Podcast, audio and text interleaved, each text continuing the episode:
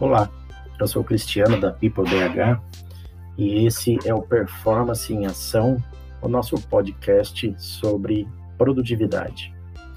Hoje a gente vai falar do nosso segundo episódio é, de gestão do tempo e produtividade e a gente vai conversar hoje sobre os sete pecados na gestão do tempo. E o primeiro pecado, talvez seja um dos mais importantes, é falta de planejamento e organização. Para que a gente possa ter realmente um melhor planejamento e uma melhor organização, a gente precisa ter metas. E como a gente já falou no episódio 1, que essas metas tenham é, uma característica SMART, ou seja, essas metas precisam ser específicas, é, elas precisam ser mensuráveis, elas precisam ser atingíveis, relevantes e que elas precisam ter prazo. Então, se você está querendo ter um melhor planejamento, a coisa mais importante ou a principal coisa a ser feita é você estabelecer suas metas. Uma outra dica também é programe as atividades do dia em função dessas metas. Então você vai ter a sua meta lá estratégica, que de repente é a sua meta macro. Você agora vai cascatear, vai dividir essas, essas metas em metas menores, metas que a gente chama metas de performance. Então, são aquelas metas que vão responder como atingir a meta principal. Identifique também as atividades mais importantes e priorize né, entre todas essas metas de performance que você listou. Agora coloque elas numa ordem de prioridade, por qual você vai começar, qual é a mais fácil, o que vai te trazer o melhor é, impacto a curto prazo. Uma coisa que quase ninguém faz, e acredito que você também não, não tem o hábito de fazer, assim como eu também não tinha, é saber aonde o tempo é realmente empregado. Às vezes a gente fica o dia inteiro ocupado, mas a gente não foi produtivo, não é verdade? Tem aquele sentimento de que ficou enxugando gelo. Então, saber aonde a gente está investindo o nosso tempo é fundamental isso dá um certo trabalho, isso dá um pouco de, de burocracia, digamos assim, mas se você não souber aonde você está empenhando o seu tempo, como você vai saber que ele está sendo empenhado no que é importante? Então você precisa realmente fazer uma lista, mapear a sua rotina para que você possa enxergar aqui oportunidades é, de melhoria e de ser mais produtivo. E por fim, estabeleça um início e fim para as atividades. Quando você deixa a atividade sem prazo ou sem uma, uma determinação de tempo para concluir, ela vai acabar ficando aberta e a tendência de você procrastinar é muito grande. Bom, falando agora um pouco da nossa, do nosso segundo é, pecado, tem a ver com falta de confiança.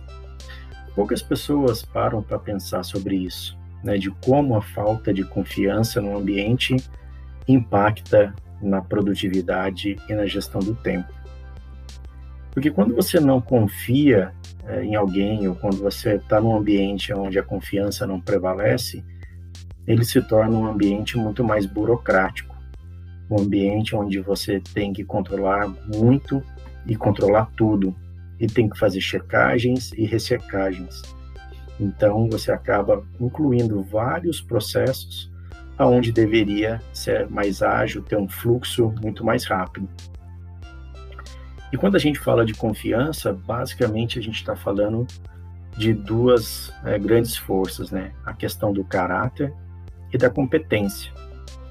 Por que não existe confiança? Porque de alguma forma existe uma dúvida sobre o caráter da pessoa ou sobre a competência dela em fazer aquela atividade. Então, assim, é importante que a gente desenvolva o caráter das pessoas e desenvolva as competências das pessoas e as nossas também. Que a gente tenha estabilidade emocional, porque ela acaba demonstrando muito dessa nossa força do caráter. Que a gente tenha compromisso com os outros, isso também reforça o quanto a gente é confiável, quantas pessoas podem confiar na gente. Que a gente seja coeso com todos, não ser confiável somente para algumas pessoas ou em determinadas situações, e que a gente possa delegar para as pessoas que a gente construiu uma, uma confiança as atividades que talvez elas possam fazer muito melhor que nós ou que elas sejam realmente responsáveis por fazer. O terceiro pecado tem a ver com a comunicação. Quando a gente tem uma comunicação deficiente, a gente acaba perdendo muito tempo. É como aquela velha história. Ah, eu já falei dez vezes para a pessoa. Foram dez vezes que você perdeu tempo para passar uma mensagem. Então, a gente investir é, as nossas habilidades e o nosso tempo em melhorar a comunicação dentro das organizações é super importante. Então, é importante que a gente seja claro e direto, para que a gente não tenha que explicar novamente o que a gente tenha que falar com várias pessoas até chegar a quem você gostaria que a mensagem chegasse. Adeque o seu vocabulário ao público. Cada pessoa tem um estilo de comunicação diferente. Então, se você vai falar com um público técnico, é diferente de um público de gestão, que é diferente de um público operacional.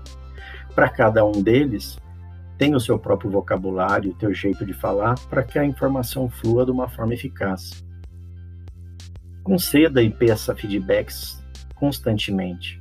Isso faz com que você saiba se está no caminho correto e também forneça para as pessoas informações para que elas também continuem no caminho que você espera. Pratique a escuta ativa, né? Procure escutar antes de responder. A gente tem esse grande hábito de ouvir já pensando no que vai responder. E com isso a gente perde a conversa e depois ou a gente vai ter que refazer, retrabalhar a informação, ou fazer errado e até corrigir uma coisa que não era para ter sido feita, na é verdade. Não interrompa as pessoas, deixe elas concluírem a sua, sua linha de raciocínio e seja educado. O nosso quarto pecado tem a ver com reuniões ineficazes.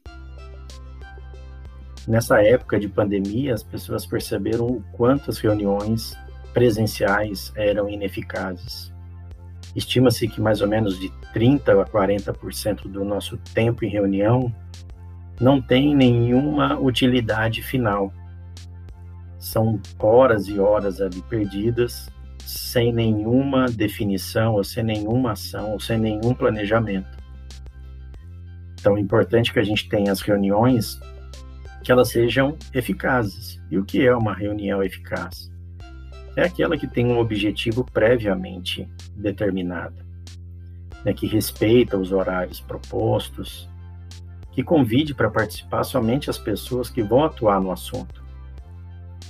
E que no final estabeleça um plano aonde vai ter os responsáveis, os prazos, ou se você quiser um plano bem mais complexo, seguindo lá o 5W, 2H, que é a metodologia mais conhecida para você fazer um plano de ação. Mas no mínimo você tendo um responsável e uma data já é muito melhor do que a grande maioria acaba fazendo nas reuniões. Nosso quinto pecado tem a ver com ligações. Muitas das vezes a gente usa o telefone para se comunicar e acaba se distraindo e não focando no propósito da qual aquela ligação foi é, definida. A gente liga para alguém para falar sobre uma coisa, conversa sobre outras coisas, mas não conversa ou não resolve aquele assunto que estava na pauta. Então, assim, evite ligações sem propósito definidos, Prepare com antecedência a sua ligação. Se você vai ligar para um cliente, para um fornecedor, para um colaborador, que você tenha ali listados os pontos chaves que você vai conversar naquela ligação. Durante o telefonema, anote para que você não tenha que ligar novamente e pedir para a pessoa repetir um ponto da conversa. E sempre que possível, seja breve e conciso nas ligações. Nosso sexto pecado tem a ver com e-mail e internet. Assim como na comunicação por telefone, hoje é muito comum as comunicações por e-mail e pelas ferramentas de internet. Então aqui tá, vale as mesmas dicas, né? Seja breve, conciso, evite textos longos e cansativos. Procure usar formas gráficas e tópicos. Determine a resposta é, que deseja e o prazo. Então, se você manda um e-mail, diga o que você quer, né, e de forma clara, e para quando você precisa daquilo. E evite trocas intermináveis de e-mail. Complicou? Converse com a pessoa, vai até ela. Assim você ganha tempo e poupa o tempo da pessoa também. E o nosso sétimo e último pecado são as interrupções. A gente passa o dia inteiro, muitas das vezes, sendo interrompido por várias pessoas, por várias coisas. Então é importante que a gente treine aqui o foco. E a primeira coisa é aprender a dizer não, de forma firme, mas porém cordial e de forma positiva. Mantenha o foco no seu planejamento e nas metas que você já definiu. E seja seletivo ao se comprometer com novos projetos. E não se distraia. Bom, esses foram os nossos sete pecados na gestão do tempo e da produtividade. Espero que você tenha refletido sobre eles e que eles ajudem vocês a ter um pouco mais de tempo e aumente a sua produtividade. Se você quiser saber um pouco mais, convido vocês a conhecerem as nossas páginas na rede social, é, como peopledh, tanto no Instagram, no Face como no LinkedIn, ou no nosso site www.peopledh.com.br. Até a próxima e sucesso a todos. Um abraço.